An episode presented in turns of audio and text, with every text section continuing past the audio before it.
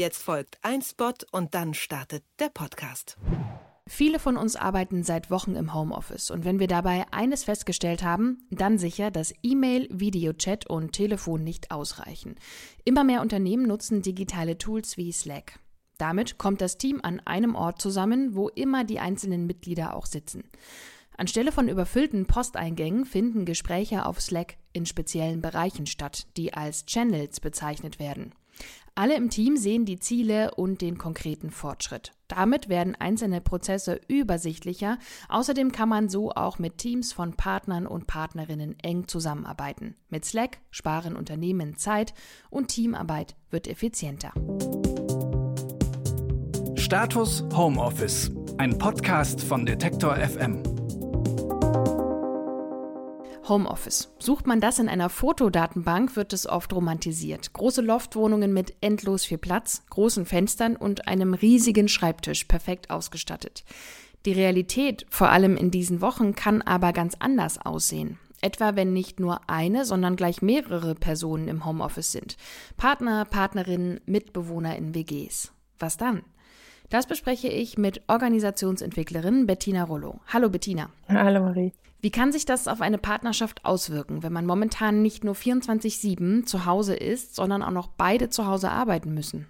Naja, es kommt ja wahrscheinlich immer so drauf an, wie man miteinander äh, da drin unterwegs ist. Aber natürlich, glaube ich, stellt es für einige, je nachdem, wie viel Platz und Abgrenzung man da äh, voneinander leben kann, eine zusätzliche Herausforderung in der Beziehung dar. Wie kann man am besten damit umgehen, wenn nicht nur beide zu Hause arbeiten müssen, sondern vielleicht ganz unterschiedliche Sachen zu tun haben oder aber es auch ganz unterschiedliche Arbeitszeiten gibt? Sowas gibt es ja auch.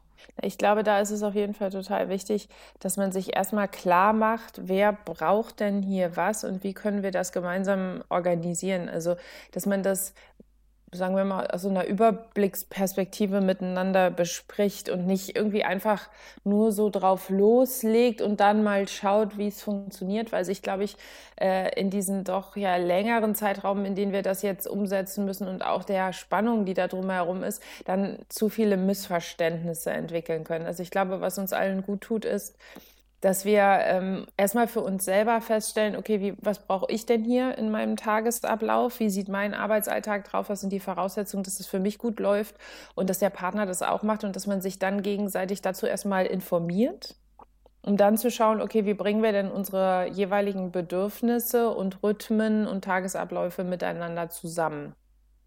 Also das heißt eigentlich wenn man jetzt mal davon ausgeht, es gibt eine Partnerschaft, Partnerschaft, wo man seinen Arbeitsalltag auch so schon irgendwie bespricht und organisiert, wer arbeitet wann, wer kommt wann nach Hause, ähm, ist wann vielleicht auf Dienstreise oder so. Das, also solche Gespräche enden jetzt sozusagen nicht, nur weil beide zu Hause sind, richtig? Absolut, genau, sondern die übertragen sich dann einfach auf die aktuelle Situation. Das, was, glaube ich, halt momentan unabhängig vom Homeoffice gerade passiert, ist, dass wir ja alle, wir sind ja gerade alle mehr mit uns selber konfrontiert, weil wir einen kleineren Radius und weniger Möglichkeiten haben, äh, auszuweichen sozusagen. Also das, was mir schon vor Corona in meiner Beziehung oder vielleicht in der Abstimmung mit Menschen oder mit Menschen irgendwie auf engerem Raum zusammenarbeiten schwer gefallen ist, das wird jetzt noch mal deutlicher, weil ich ja viel weniger Möglichkeiten habe, dem auszuweichen. Und ich glaube, das ist so ein bisschen das, was ich gerade bei vielen der meiner Klienten erlebe, dass sie halt berichten, dass das, was vorher sowieso schon da war, jetzt einfach wie so total deutlich äh, im Raum steht oder für sie selber spürbar ist und sie sich jetzt auf jeden Fall auch in Partnerschaften damit auseinandersetzen müssen, weil es einfach viel, viel schwieriger ist, ähm, das zu umschiffen. Jetzt ist es ja so, dass auch in WGs ähm, Homeoffice gerade ein Thema ist. Also entweder aufgrund der Arbeit, aber auch die komplette Uni-Organisation findet ja gerade digital statt. Wie kann man das organisieren? Zum Beispiel, ähm, weiß nicht, dass das Internet für alle stabil ist, wenn mehrere Personen ähm, Videokonferenzen oder irgendwelche Dateien hochladen müssen oder wenn jemand wirklich auch mal Ruhe braucht. Ähm, hilft irgendwie ein Arbeitsplan in der Küche oder hast du irgendwie Ideen darüber hinaus? Ja, ich kenne das eher so, also ich glaube, ich könnte das am ehesten übertragen. Wir haben so ein, ein großes, also wir haben ein Großraumbüro und da haben wir ja im Grunde dieselben Themen. Ja, mhm. es ist einfach ein riesiger Raum. Und wir haben den, also wir haben dann lange rumexperimentiert, wie machen wir das, dass wir unterschiedlichen Bedürfnissen, unterschied also Räume oder Plätze in diesem Großraumbüro zuweisen. Und wir haben dann tatsächlich ähm, ganz bestimmte Rhythmen entwickelt. Also erstmal haben wir gesagt, der hintere Teil des Raums ist eine Ruhezone. Ja, also da kann nicht telefoniert werden, da wird keine Musik gehört oder wenn nur über Kopfhörer. Ähm, da ist halt Stille. Und ich glaube, für WGs, also vor allen Dingen für diese Konzentrationszeiten, wäre sowas ähnliches auch ganz gut. Also wenn es sozusagen aus irgendwelchen Gründen auch immer dann nicht die Möglichkeit gibt, dass sich jeder einfach nur in sein Zimmer zurückzieht oder das einfach nicht reicht, weil die Wände zu dünn sind oder ähnliches, dann eben zu vereinbaren, okay, wann haben wir Ruhezeiten oder Konzentrationszeiten oder welcher Teil der Wohnung steht dafür zur Verfügung? Und ähm, wo sind dann eben die Teile der Wohnung oder die Zeiten, in denen es dann mehr akustisch laut werden darf?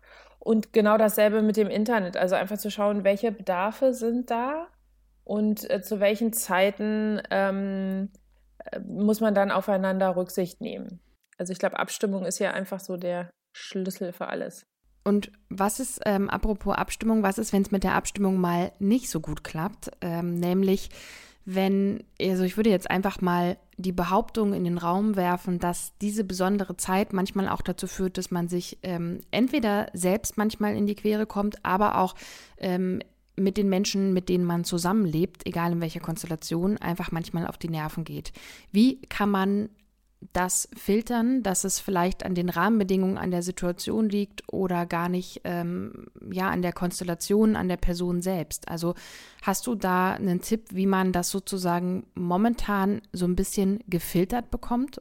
Ja, ich glaube, das fängt so ein bisschen bei einem selber an, dass man halt erstmal selber schaut, so wie geht es mir eigentlich gerade und wie, also wie ordne ich denn, also welche, welche Logik oder Zuordnung habe ich in mir, warum es mir so geht, wie es mir geht. Also ich finde schon, ich finde diese Zeit jetzt gerade schon auch sehr belastend und ich merke so, ich habe auf jeden Fall mal viel mehr Stimmungsschwankungen, als ich das so von mir kenne. Also ich habe bestimmt immer so eine, zwei Stunden am Tag, in denen ich das Leben so leicht merkwürdig bis sinnlos finde. Und es geht mir normalerweise irgendwie nicht so. Ja, so und dann könnte ich natürlich leicht hingehen und mir denken, so, das liegt jetzt irgendwie an keine Ahnung, den komischen Menschen, die mir im Supermarkt nicht mehr zwei Meter aus dem Weg gegangen sind an dem Nachmittag oder das liegt irgendwie an meiner Partnerin oder das liegt an irgendwas anderem. Und ich bin dann, dann eher so damit beschäftigt, dass ich denke, so, ja, okay, was, wie kann ich denn in mir differenzieren, was jetzt wirklich der Auslöser meiner Stimmung ist? Also mhm. wo, wo bin ich denn, also wo bin ich denn in mir sozusagen klar, dass das jetzt gerade einfach auch eine Reaktion darauf ist, ehrlich gesagt, bei mir glaube ich viel darauf, dass ich mich ein bisschen eingesperrt fühle in dem, wie, äh, also wie mein Leben gerade sich anfühlt und äh, dass ich darauf reagiere und nicht auf das, was an dem Tag individuell passiert ist. Also dass ich erstmal eine innere Klarheit dazu habe. Und ich glaube, also das mache ich jetzt zumindest vielen Projekten, in denen ich arbeite, ist, dass wir eben uns auch dazu mal ab und zu unterhalten. Also dass wir mal sagen, so wie geht es mir denn jetzt gerade in Zeiten von Corona und wie merke ich denn, wie ich darauf reagiere? Es hilft oft einfach, das einmal so zu benennen. Ich merke so, ah, okay, krass, ich habe Stimmungsschwankungen. Also ich merke einfach, ich bin öfter schlecht gelaunt. Und dann wissen das meine Projektpartner auch und können sich dann eben darauf beziehen.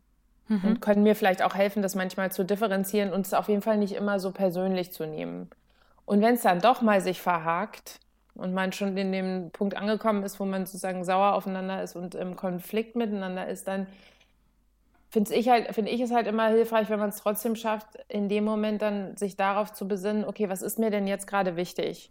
Also, dass man sich nicht so da drin verhackt, dass man sich gegenseitig Vorwürfe macht oder darüber ärgert, was der andere denn jetzt wieder gemacht hat und was daran doof war und ähm, dass ich ja was anderes will als der andere und so weiter, sondern dass es eher wirklich darum geht, okay, was ist mir denn jetzt gerade wichtig? Was ist denn mein Bedürfnis? Was brauche ich denn gerade und das dem anderen zu kommunizieren, um dann zu schauen, ob sich, wenn ich auch das Bedürfnis des anderen dann gehört habe, äh, eine neue Lösung ergibt.